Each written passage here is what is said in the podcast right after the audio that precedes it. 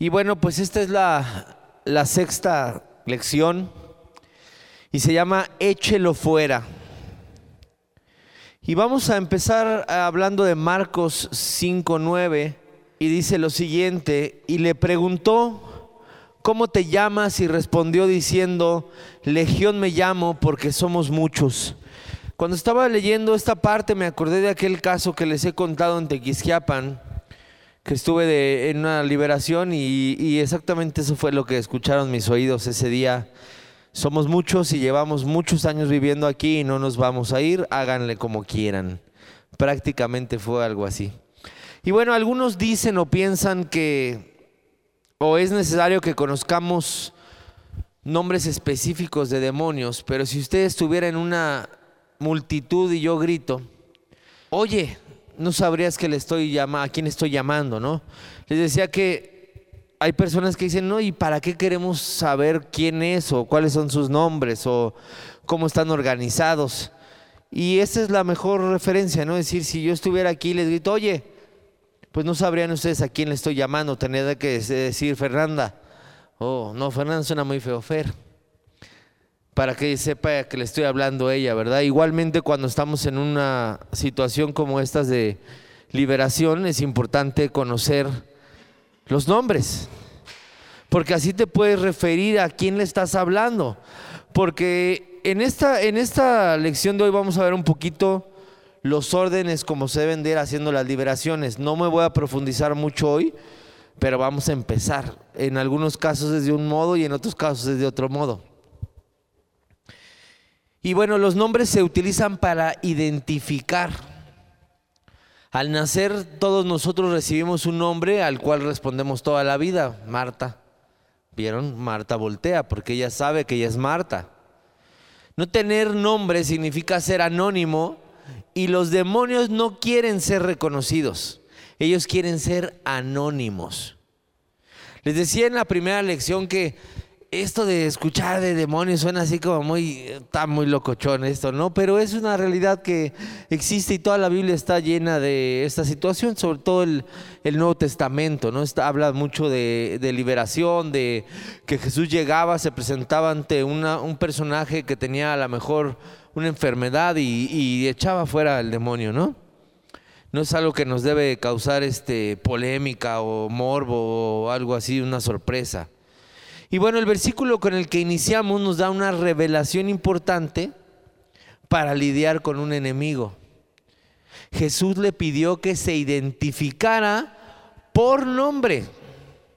Una vez que se identificó, Jesús lo echó afuera. Primero le dijo, ¿quién eres? ¿Cómo te llamas? Lo voy a volver a leer, dice, y le preguntó, ¿cómo te llamas? Y respondió diciendo, Legión me llamo, porque somos muchos. Ese es el poder de la identificación. Identificarlo es clave para echarlo fuera.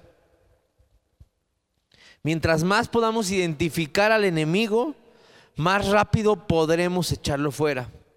Y esto es en muchos sentidos de la vida. Eh, ahorita que tengo aquí a Dani enfrente de mí, eh, estoy pensando en un eh, movimiento militar o policiaco, cuando tú identificas a tu enemigo, es más fácil que puedas combatirlo, porque sabes quién es, sabes cómo responde, sabes cuántos son, sabes infinidad de cosas, ¿no?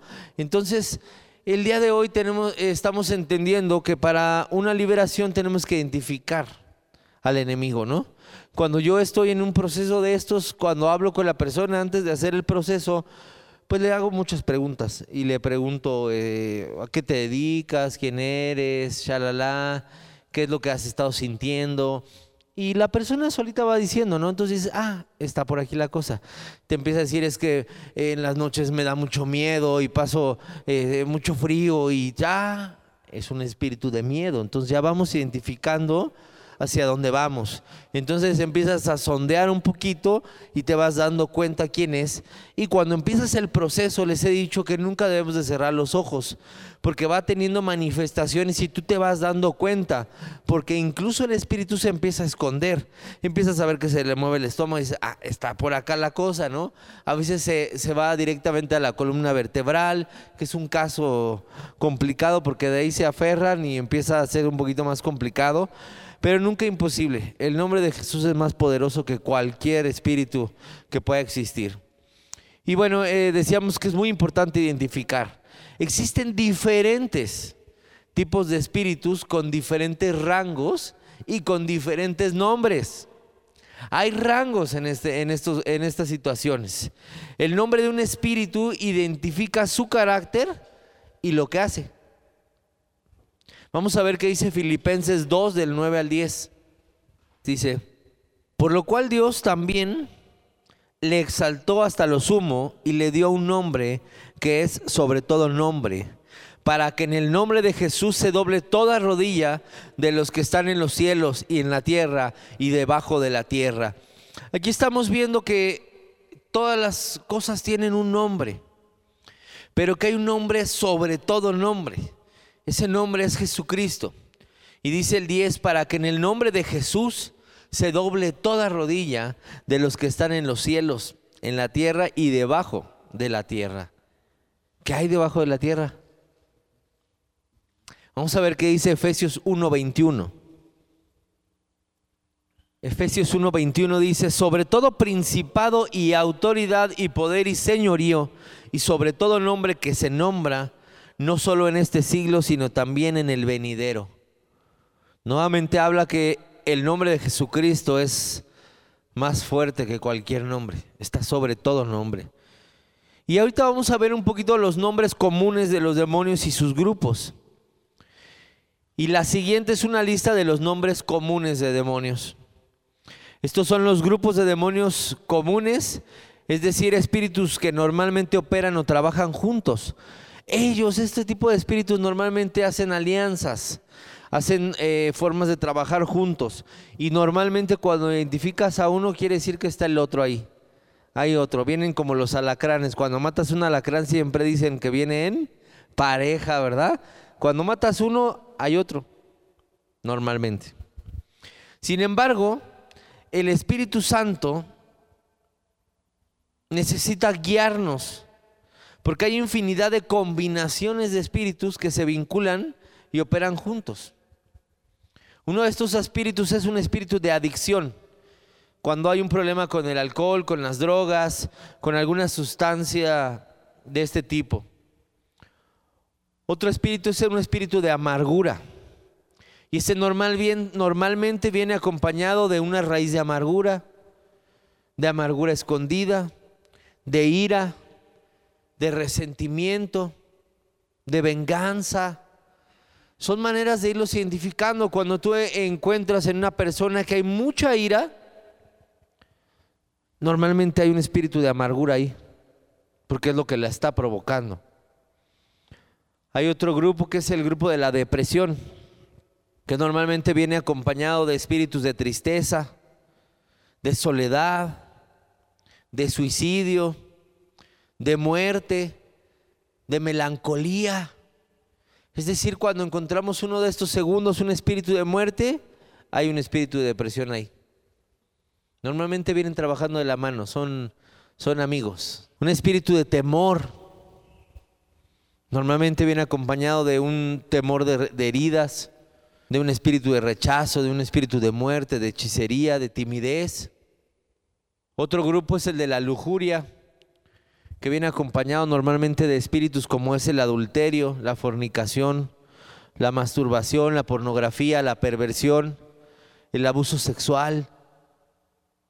Otro grupo es el del orgullo, que viene acompañado de espíritus de arrogancia, de altivez, de vanidad, de ego, de soberbia. Otro muy común es el espíritu de rebeldía este grupo normalmente se conforma por espíritus de necedad, de falta de sumisión, de desobediencia, de odio a la autoridad, hechicería, dominación. Normalmente estos vienen de la mano. Cuando encuentras uno, lo más común es que existe el otro. Otro grupo es el grupo de rechazo, donde puede haber un espíritu de rechazo desde el vientre, autorrechazo, heridas, amargura, soledad. Otro grupito de espíritus es el espíritu religioso, que normalmente se le gusta mucho actuar y trabajar en las iglesias. Es un espíritu que se acompaña de un espíritu de tradición, de esclavitud, de legalismo, de hipocresía, de engaño, herejía, de dones falsos. Otro grupo es el grupo de la hechicería. Los espíritus que se combinan con ellos son los de brujería, de adivinación, de predicción de la suerte, ocultismo, idolatría. Estos son unos de los, de los grupos más comunes que existen. Y sobre ellos empiezan a entrelazar y hacen equipo y empiezan a atacar a las personas y, y por eso vemos a tantas personas caminando con a lo mejor una herida de rechazo o a lo mejor con una situación donde hay una adicción a alguna sustancia, al, mismo alcohol que es tan común, ¿no? Es, legal. Y encontramos muchas personas con mucha timidez, con mucho miedo, mucho temor, mucho autorrechazo. Y todos estos, estos grupos lo vimos en la primera o segunda lección que normalmente aparecen desde la niñez. Empieza a entrar un espíritu de temor sobre los niños, de rechazo, de sentirse menos o diferentes a los demás niños. Y es importante trabajar desde la niñez en este tipo de situaciones, reforzando con palabras de, de aprobación. Y bueno, los espíritus demoníacos trabajan en grupos, rara vez trabajan solos. Hay un líder u hombre fuerte sobre cada grupo. Siempre va a haber un líder demoníaco. Adentro hay uno que es el que lleva la batuta. En este caso, en el que les platicaba de Tequisquiapan, que les he nombrado tantas veces, había uno que hablaba por todos y decía, es que somos muchos. Y yo llevo mucho tiempo en esta familia y no me voy a ir. Y los demás están conmigo. Hablaba así, nos decía esa situación, ¿no? Ese es el, el que se le conoce como el hombre fuerte. Por ejemplo, con el espíritu de rechazo viene el dolor, viene la amargura, el autorrechazo y el temor al rechazo. Hay veces que todavía no son rechazados y ya tienen temor a ser rechazados. No sé si conocen alguna persona que desde antes de pasar por el rechazo, ella solita se autorrechaza y estamos todo un grupo aquí conviviendo y la persona está allá. Antes de que lo rechacen, él ya mejor se autorrechazó y dijo, yo mejor me cubro aquí porque tengo temor. Viene acompañado del temor al rechazo. Los creyentes tenemos que familiarizarnos con los grupos de demonios con el fin de ser más eficaces en una liberación. Mientras más estemos familiarizados con estos grupos, mucho más efectivos vamos a ser en el, tiempo de una liberación. Algunos espíritus normalmente se vinculan entre sí. La rebeldía y la hechicería trabajan juntas, así como la obstinación y la idolatría. Normalmente una persona con un espíritu rebelde tiene que ver con un espíritu hechicero. Y suena muy, muy tremendo hechicería, ¿no? Porque nos suena así como a, conjuros que echan pelos de gato y todo eso, pero el querer controlar, por ejemplo, a, un grupo de personas o los pensamientos de todos, es, parte de la hechicería. Vamos a ver qué dice primera de Samuel 15, 23. Decíamos arriba que la obstinación viene con la idolatría pegada. Dice, porque como pecado de adivinación es la rebelión, y como ídolos e idolatría la obstinación. Por cuanto tú desechaste la palabra de Jehová, Él también te ha desechado para que no seas rey. Aquí vemos cómo la adivinación viene acompañada de la rebelión y cómo em, la idolatría viene acompañada de la obstinación. Cuando se echan fuera espíritus de enfermedad, a menudo vamos a encontrar espíritus de muerte y de destrucción. Normalmente son sus compañeritos. Los demonios trabajan en conjunto para atormentar. Y vamos a leer qué dice Lucas 6:18. Lucas 6:18 nos dice, y los que habían sido atormentados de espíritus inmundos eran sanados. Esa es la labor, la tarea o el objetivo de los demonios, atormentarte. Cuando no puedes, estás así en tu casa y estás tratando de conciliar el sueño y no puedes y estás atormentado. ¿Sí has sentido eso? Que la paz no está ahí contigo y dices, oh, y das vueltas y vueltas y no se te puede ir de tu cabeza esos pensamientos. Estás siendo atormentado. Lo natural es que duermas perfecto. Lo natural es que llegues a tu cama y descanses. Lo que pasa al revés, cuando no puedes dormir, es lo contrario. Eso no es lo natural, eso no es lo que Dios quiere para tu vida, que no puedas descansar, que no puedas vivir en paz, que no puedas tener el gozo. Estás siendo atormentado. De verdad todos necesitamos un tiempo de liberación. Y todos somos todos, ¿eh? A veces creemos que los pastores no necesitamos, por supuesto que necesitamos, somos seres humanos igualitos y también hemos abierto puertas y también hemos permitido que entren estas situaciones a nuestras vidas. La palabra atormentados en este versículo es la palabra griega ochleo que significa aglomerarse. Es decir, cuando estás siendo atormentado es porque ya no es uno, ya son varios. Porque eso significa la palabra aglomerarse. A menudo resulta eficaz ordenarle a los demonios dominantes que salgan con todo su grupo. Otras veces funciona mejor echar fuera primero a los de menor rango y luego a los espíritus dominantes.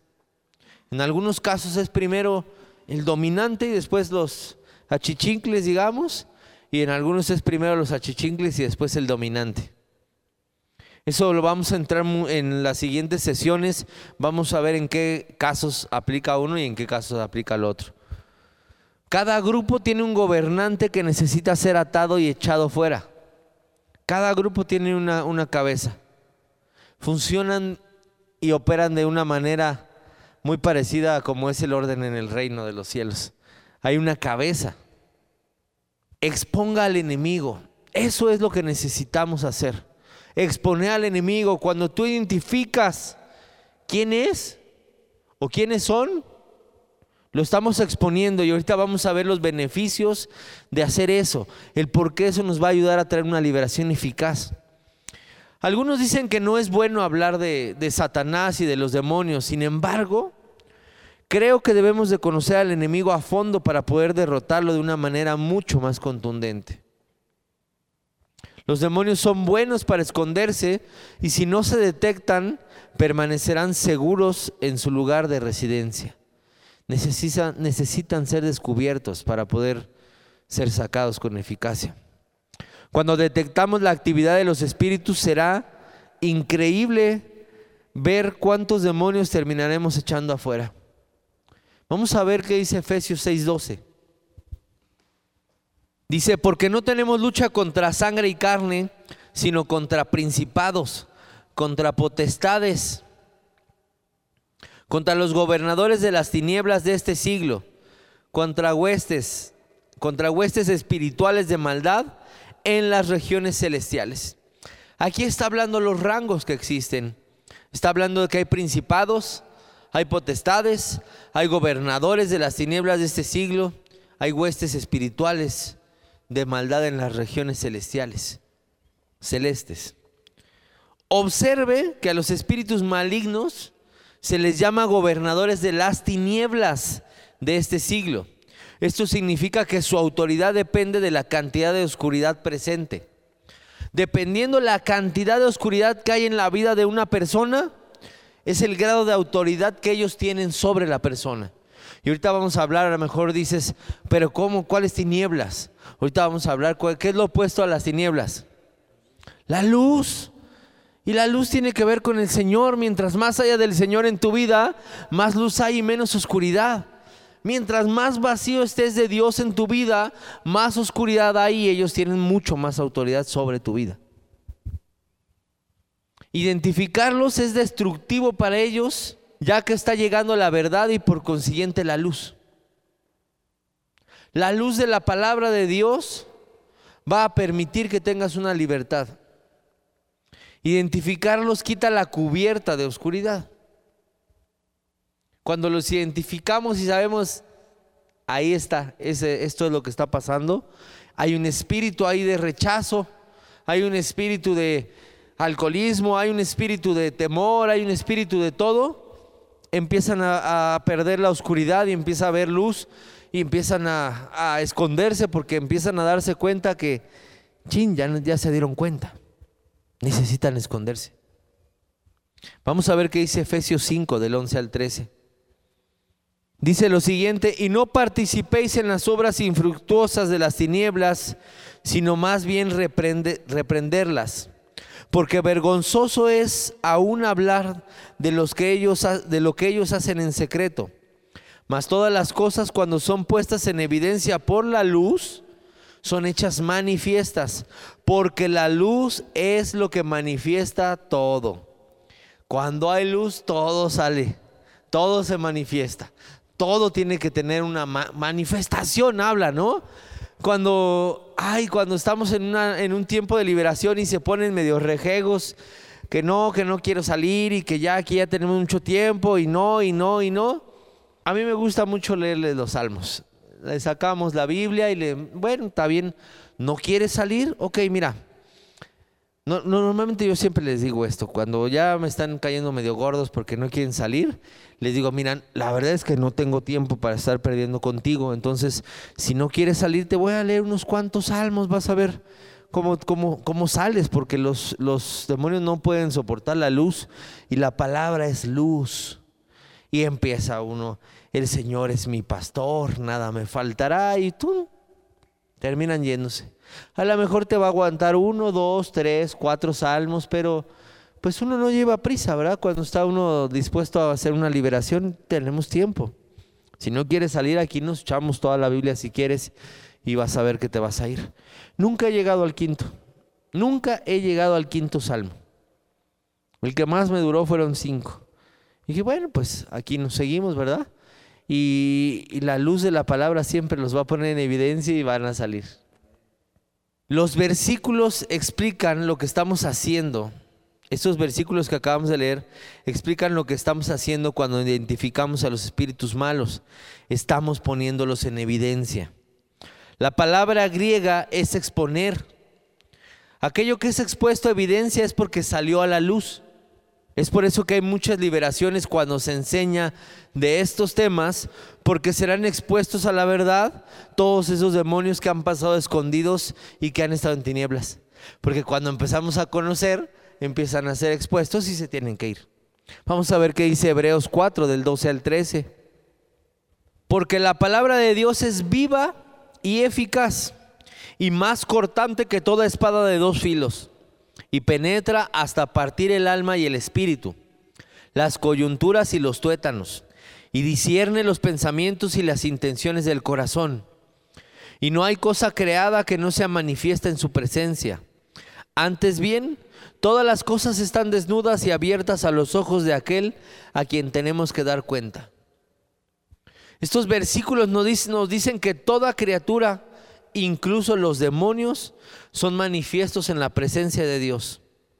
La palabra de Dios desnuda y abre todas las operaciones del enemigo. La mayoría de los creyentes están ciegos con respecto a la operación de los espíritus malignos en su propia vida. El Señor desea que cada creyente tenga suficiente discernimiento para que los espíritus malignos no puedan esconderse y que no puedan gobernar bajo la cubierta de las tinieblas. Josué 10, 16 al 26, vamos a leerlo. ¿Se fija usted cómo hemos estado hablando que al ponerlos en evidencia, ellos van a tener que salir? Cuando son puestos a través de la luz de la palabra, vámonos. Dice, y los cinco reyes huyeron y se escondieron en una cueva en Maceda. Y fue dado aviso a Josué que los cinco reyes habían sido hallados escondidos en una cueva en Maceda. Entonces Josué dijo, rodad grandes piedras a la entrada de la cueva y poned hombres junto a ella para que los guarden. Y vosotros no os detengáis, sino seguid a vuestros enemigos y heridles la retaguardia, sin dejarles entrar en sus ciudades, porque Jehová nuestro Dios los ha entregado en vuestra mano. Y aconteció que cuando Josué y los hijos de Israel acababan de herirlos con gran mortandad, hasta destruirlos, los que quedaron de ellos se metieron en las ciudades fortificadas. Todo el pueblo volvió sano y salvó a Josué al campamento en Maceda y no hubo quien moviese su lengua contra ninguno de los hijos de Israel. Entonces dijo Josué, abrid la entrada de la cueva y sacad de ella a esos cinco reyes. Y lo hicieron así, y sacaron de la cueva a aquellos cinco reyes, al rey de Jerusalén, al rey de Hebrón, al rey de Jarmut, al rey de Laquis y al rey de Eglón. Y cuando los hubieron llevado a Josué, llamó Josué a todos los varones de Israel, y dijo a los principales de la gente de guerra que habían venido con él, acercaos y poned vuestros pies sobre los cuellos de estos reyes. Y ellos se acercaron y pusieron sus pies sobre los cuellos de ellos. Y Josué les dijo, no temáis ni os atemoricéis, sed fuertes y valientes, porque así hará Jehová a todos vuestros enemigos contra los cuales peleáis. Y después de esto Josué los hirió y los mató y los hizo colgar en cinco maderos y quedaron colgados en los maderos hasta caer la noche. El enemigo intenta esconderse de los creyentes. Los demonios sienten que si pueden esconderse, se escaparán de ser destruidos. Cuando Josué supo que estos reyes se estaban escondiendo, los sacó y los destruyó. Los demonios pueden ocupar el alma de un creyente es decir, su mente, su voluntad y sus emociones. Pero nunca pueden ocupar el espíritu de un creyente. Ahí está quién? El Espíritu Santo. Nosotros hemos sido sellados por el Espíritu Santo, dice la palabra. Y te fijas que esta parte donde estamos diciendo que los demonios pueden ocupar el alma del creyente, es donde viene tu, tu tormenta, en tu mente, en tu voluntad y en tus emociones. Donde a mañana amaneces todo apachurrado y sintiendo que no tiene sentido nada y que no hay gozo en tu vida. Es por eso. Y te repito, a lo mejor suena muy dramático, muy tremendo hablar de demonios y esto, pero la palabra habla que eso es lo que pasa en nuestras vidas. Nos atormentan y nos llevan a sentir ese vacío. Ese vacío que tiene un tamaño que solamente Dios puede llenar. Y lo queremos llenar con tantas cosas. Lo queremos llenar con vicios. Lo queremos llenar con, con, no sé, ponle el nombre que tú quieras. Tú sabes con qué quieres llenar ese hueco que solamente Dios puede llenar. Y por eso siempre necesitas más porque sigue vacío el hueco. Quieres una pareja para llenar los vacíos que solamente Dios puede llenar. A lo mejor llega el fin de semana y, sales a la calle a buscar llenar ese vacío. Solamente Dios puede llenar ese vacío que tienes ahí. Porque es exactamente la forma de Dios en tu vida, que es lo que necesitas poner esa pieza ahí. Yo te quiero invitar, si, si tú nunca has recibido al Señor en tu corazón, que tú lo invites a tu vida. Porque Él va a llenar ese hueco y tu vida va a empezar a cambiar. Dice la palabra muy claramente que él envió a su único hijo para morir por todo aquel que en Él cree. Dice que de tal manera amó Dios al mundo que dio a su único hijo, para que todo en el, en el que en Él crea, crea, tenga vida eterna. Y dice la palabra también en Romanos, que si confiesas con tu boca que Jesús es tu Señor, Él vendrá a habitar y a morar en tu vida y empezará a llenar todos esos vacíos que hemos querido llenar de tantas cosas y traerá libertad a tu vida.